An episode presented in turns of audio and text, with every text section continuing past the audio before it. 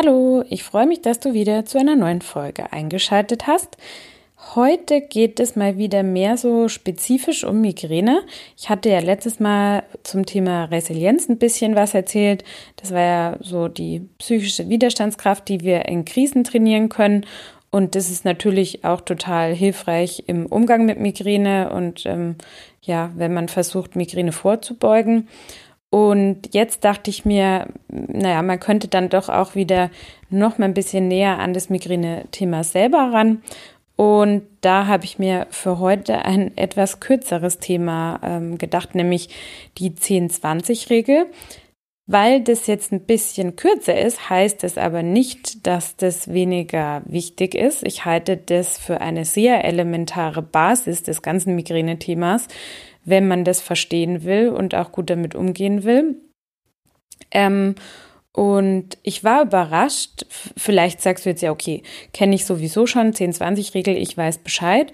Ich war aber trotzdem überrascht, wie viele mm, in der Abstimmung ähm, auf meinem Account Migräne Superhelden auf Instagram, falls du noch nicht folgst und gerne folgen magst, Migräne mit AE unterstrich Superhelden, ähm, wie viele da abgestimmt haben, dass sie die 10-20-Regel noch nicht kennen.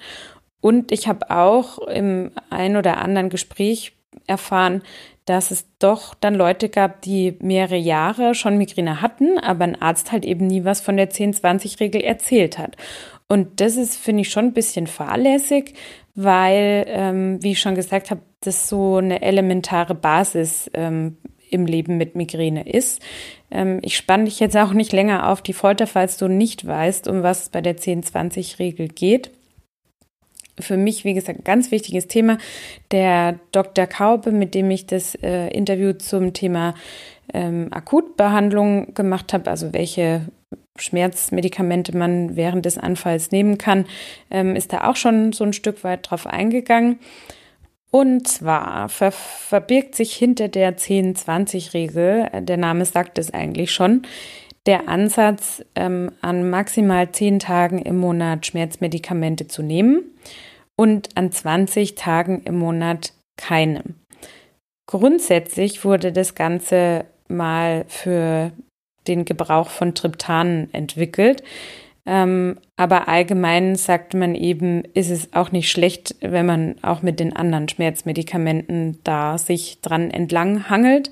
Da ist auch der beste Beweis für mich eben, dass man da sich nicht auf die zehn Tage auch festklopfen lassen kann, sondern ich höre auch immer wieder, ja, ich habe monatelang äh, immer nur acht äh, Tage Medikamente genommen und hatte dann trotzdem ähm, die Folge äh, dieses Gebrauchs, Konsums.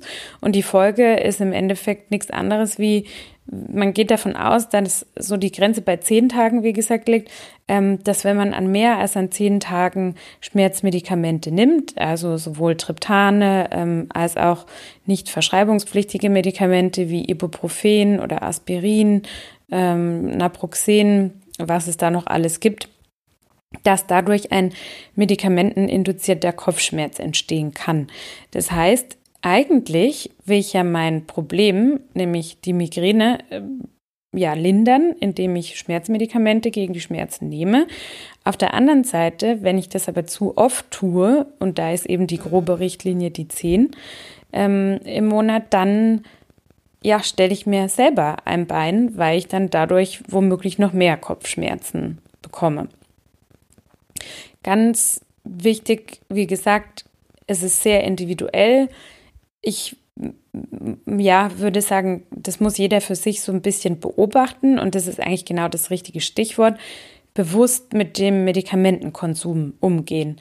Ich selber hatte zum Beispiel immer Panik, wenn ich jetzt an fünf Tagen im Schnitt im Monat ähm, Triptan oder andere Schmerzmedikamente nehme, dass das dann schon gleich Probleme verursachen könnte. Ich kann jetzt nur für mich sprechen, bisher war das nicht der Fall. Ähm, aber wie gesagt, jeder ist da sehr individuell. Und die grobe Richtlinie liegt bei zehn Tagen im Monat. Von daher muss man einfach ein bisschen schauen. Es gibt sicherlich auch Leute, die von sich sagen können, ja, aber ich nehme jeden Monat äh, an zwölf Tagen äh, die, die Schmerzmittel ein und habe keine Probleme. Also ja, kann man, glaube ich, keine allgemeingültige Aussage treffen, nur einfach für einen bewussten Umgang ähm, damit werben, dass man sich dann nicht wundert, wenn man also das ist auch noch so ein Punkt, das ist halt wirklich auch, wenn man das mehrere Monate hintereinander so hat. Ich hatte auch schon so Ausreißer, wo ich jetzt mal einen Monat tatsächlich zehn, an zehn Tagen die Schmerzmedikamente genommen habe. Das sind dann wirklich Ausreißer. Ein Thema wird das oft dann, wenn du das halt wirklich jeden Monat hintereinander, beispielsweise ab drei Monaten hintereinander, ähm, so praktizierst. Und da sollte man vielleicht auch nochmal so im Hinterkopf haben, es kommt nicht auf die Anzahl der Tabletten an, die man im Monat nimmt, sondern wirklich auf die Tage. Und das finde ich ganz interessant, weil das spricht dann wiederum dafür, ähm, eine Attacke eher ähm, gleich richtig zu behandeln und da nicht ewig zu warten, weil wenn man zu lange wartet mit der Einnahme von Medikamenten, dann zieht sich vielleicht auf den nächsten Tag, dann muss man da auch wieder was nehmen und das ist halt genau der Punkt. Also wenn ich das dann in einem Tag in den Griff kriege, wie gesagt auch unterschiedlich, ob ich jetzt grundsätzlich meistens nur einen Tag Migräne habe oder mehrere, ähm, aber so spare ich mir halt dann ähm, weitere Tage, an denen ich äh, Schmerzmedikamente nehmen muss. Ich fange deshalb tatsächlich immer, also jetzt in meinem Fall, mit ähm, was gegen Übelkeit an und nehme Triptan plus äh, Schmerzmedikament, weil ich alleine mit dem Triptan nicht zurechtkomme, eben weil ich so lang andauernde Anfälle habe, äh, meistens über drei Tage. Und so ist manchmal dann wirklich schon ähm, das Ganze relativ schnell im Keim erstickt. Und wenn ich so langsam erst anfange spät was nehme und dann auch nur beispielsweise eine Ibuprofen oder so, dann zieht sich das wirklich oft über die kompletten drei Tage und da komme ich dann auch nur mit drei Tagen Medikamenten ähm, aus. Genau. Das dazu, ähm, also wie gesagt, nochmal einfach im Hinterkopf haben, dass es diese Regel gibt, äh, wie sie funktioniert und so ein bisschen auf einen bewussten Medikamentenkonsum achten. Und das nächste ist, um das eben ein bisschen besser verfolgen zu können, finde ich einen Kopfschmerzkalender ganz sinnvoll. Ich weiß, einige sagen, oh nee, ich will mich nicht noch mehr mit dem Thema beschäftigen und was bringt es mir, wenn ich das jeden Monat aufschreibe und ähm, das tut mir nur noch mehr in der Seele, wie wenn ich sehe, ähm, wie viele Tage mir da verloren gegangen sind. Aber habe ich auch schon gemerkt jetzt im Rückblick, ich wäre froh, ich hätte beispielsweise noch die, das Muster von vor fünf Jahren, weil ich habe zwischendrin immer mal wieder aufgehört, einen Kopfschmerzkalender zu führen, weil ich mich halt oft heute frage, war das eigentlich vor fünf Jahren genauso ähm, in der Frequenz? War das früher nicht doch viel weniger?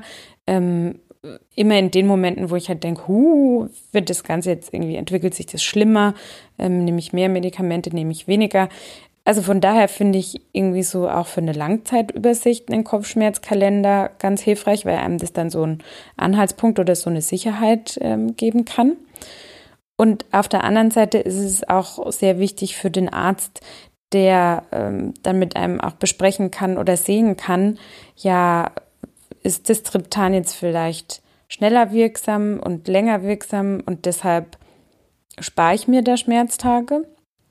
Oder wie entwickelt sich das Muster allgemein? Muss man vielleicht an eine Prophylaxe denken, also an vorbeugende Maßnahmen? Da gibt es ja auch sowohl Medikamente als auch ähm, andere Möglichkeiten ohne Medikamente. Ja, das alles, da ist es halt relevant, so ein, so ein Muster zu haben, wie viele Tage Kopfschmerzen oder Migräne habe ich überhaupt ähm, im Monat. Und wer jetzt sagt, ja, Mai, aber das kann ich mir doch merken, ich selber habe für mich auch schon die Erfahrung gemacht, manchmal beschönigt man das dann irgendwie und rechnet es runter, gerade wenn man zum Beispiel eine Prophylaxe-Maßnahme ausprobiert und denkt so, ah ja, nee, nee, ist wirklich weniger geworden. Ähm, man hat es dann doch immer nicht mehr so genau im Hinterkopf. Oder man sitzt beim Arzt und der fragt einem, wie geht's? Und ähm, dann hatte man vielleicht gerade die paar Tage vorher echt fies Migräne. Dann neigt man wahrscheinlich eher dazu zu sagen, ja, in letzter Zeit ist ganz schlimm, wie denn wirklich realistisch zu betrachten, äh, wie es denn tatsächlich war. Also deshalb kann ich nur zum Thema Kopfschmerzkalender sagen, ich finde es wirklich eine sinnvolle Geschichte. Ähm, ich meine, heute ist ja auch Handlettering zum Beispiel total im Trend. Also wenn du dir da deinen eigenen Kopfschmerzkalender zum Beispiel gestalten willst, finde ich das eine gute Idee, weil warum sollte man das nicht irgendwie in schön machen? Das ist ja auch so ein bisschen mein Ansatz hier mit dem Podcast und mit dem Instagram-Profil. Also warum muss das alles so nüchtern sein und so rational? Man kann das doch auch irgendwie zumindest sich angenehm gestalten, wenn man sich schon damit beschäftigen muss. Und ja, wer es nicht so mit analog hat, ähm, kann natürlich auch auf äh, digitale Helferlein zurückgreifen. Ähm, ich wurde da auch schon letztens gefragt, ob ich da irgendwie eine App empfehlen kann. Also ich nutze für mich, ich habe auch schon viele ausprobiert, momentan die Migräne-App der Schmerzklinik Kiel, wo ich da so den Überblick über meine Migräneattacken behalte. Es gibt zum Beispiel auch die App ähm, Migraine Buddy, ähm, die ist auf Englisch. Dann gibt es ähm, M-Sense, ähm, was dann noch zusätzlich äh, so eine Erfassung der Trigger oder der, der Auslöser beinhaltet, aber auch eine Kopfschmerztagebuch-Funktion. Ähm, ich glaube, ja, da muss jeder so ein bisschen für sich selber entscheiden, was einem am besten passt, auch weil die Apps da unterschiedliche Funktionen haben und ähm, genau sich da so ein bisschen eingrooven, was einem, was einem liegt. Ja, und ähm, ach so, und da gibt's noch was, das äh, wollte ich jetzt gar nicht unterschlagen, das ähm, fällt mir nur jetzt gerade erst wieder auf. Es gibt auch noch die App Headache Hurts. Ich glaube, die ist noch nicht so bekannt. Die ist auch relativ modern gestaltet und hat auch so Erinnerungsfunktionen mit dabei. Äh, zum Beispiel, wann ich ins Bett gehe oder dass ich mich erinnern lasse, was zu trinken oder Sport zu machen, ähm, finde ich irgendwie auch so eine nette Geschichte. Genau. Das hier nur mal so als Kurzüberblick.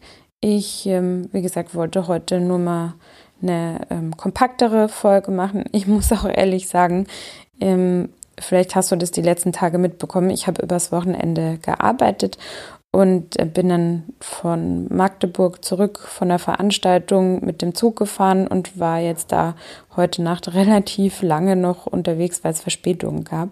Mir steckt es noch so ein bisschen in den Knochen, aber ähm, genau, es ist ja wieder Dienstag und deshalb wollte ich euch auf keinen Fall eine neue Podcast-Folge vorenthalten.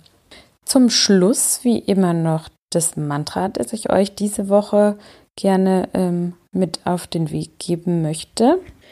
Das ist diesmal ähm, Fall in Love with Taking Care of Yourself. Einfach nochmal so als kleine Erinnerung, auch im Zusammenhang mit der 10-20-Regel ähm, auf sich selber zu achten, nicht einfach, wie soll ich sagen, drüber zu leben. Also ich kenne das ja auch, man, man nimmt dann Medikamente, weil man denkt, man muss funktionieren und das kann aber halt auf Dauer dann echt so ein Muster werden. Also um Gottes Willen, wenn man Schmerzen hat, Medikamente nehmen mache ich ja auch. Das will ich jetzt gar nicht damit sagen, dass das schlecht ist. Nee, nee, nicht falsch verstehen, sondern wenn man dann halt einfach permanent nur noch Medikamente nimmt, um ja so drüber zu leben. Also einfach dann auch nichts für sich selber tut und ähm, das auch nicht wahrnimmt, dass es einem da immer schlechter geht und es einfach so verdrängt, ohne selbst aktiv zu werden. Das meine ich und da finde ich halt in dem Zusammenhang dieses Mantra ähm, ganz gut, fall in love with taking care of yourself, also ähm, achte auf dich selbst, weil wir haben eben nur einen Körper und wenn man da frühzeitig anfängt, aktiv zu werden und gegenzusteuern und wirklich sich bewusst zu machen, in welche Richtung das geht, finde ich das total wertvoll und ja, hilfreich. Ähm, ich hoffe, ich habe heute nicht irgendwie zu durcheinander geredet. Ich bin noch so ein bisschen, ich habe noch so ein bisschen Dusel im Kopf. Ähm, wenn nicht, bitte ich dich, das ähm, zu entschuldigen. Und auch nochmal als kleine Erinnerung, ähm, gerade wenn ich über Medikamente spreche, versuche ich da immer sehr vorsichtig zu sein, ähm, weil ich bin eben keine Ärztin, ich bin Journalistin. Ich habe mir das Wissen eben alles durch Recherche angeeignet und ähm, da auf jeden Fall mit deinem Arzt drüber sprechen, gerade was Medikamentenkonsum angeht und ähm, das hier jetzt nicht irgendwie als ärztliche Beratung oder so missverstehen. Das ist es nicht, sondern ich möchte einfach nur mehr Wissen schaffen, damit man dann Dinge ähm, im nächsten Schritt auch mit, mit dem Arzt besprechen kann. Genau. Ich hoffe, äh, es hat dir gefallen. Ich freue mich, wenn du den Podcast abonnierst. Ich freue mich, wenn du mir eine Rezension bei iTunes oder ja, genau hinterlässt, weil das hilft einfach. Ich bekomme ganz oft von euch ähm, auch auf Instagram Nachrichten, wo sich Leute bedanken, dass ich das mache und dass es ihnen weiterhilft. Und ich muss sagen, ja, deshalb mache ich das. Das macht mir wahnsinnig viel Spaß.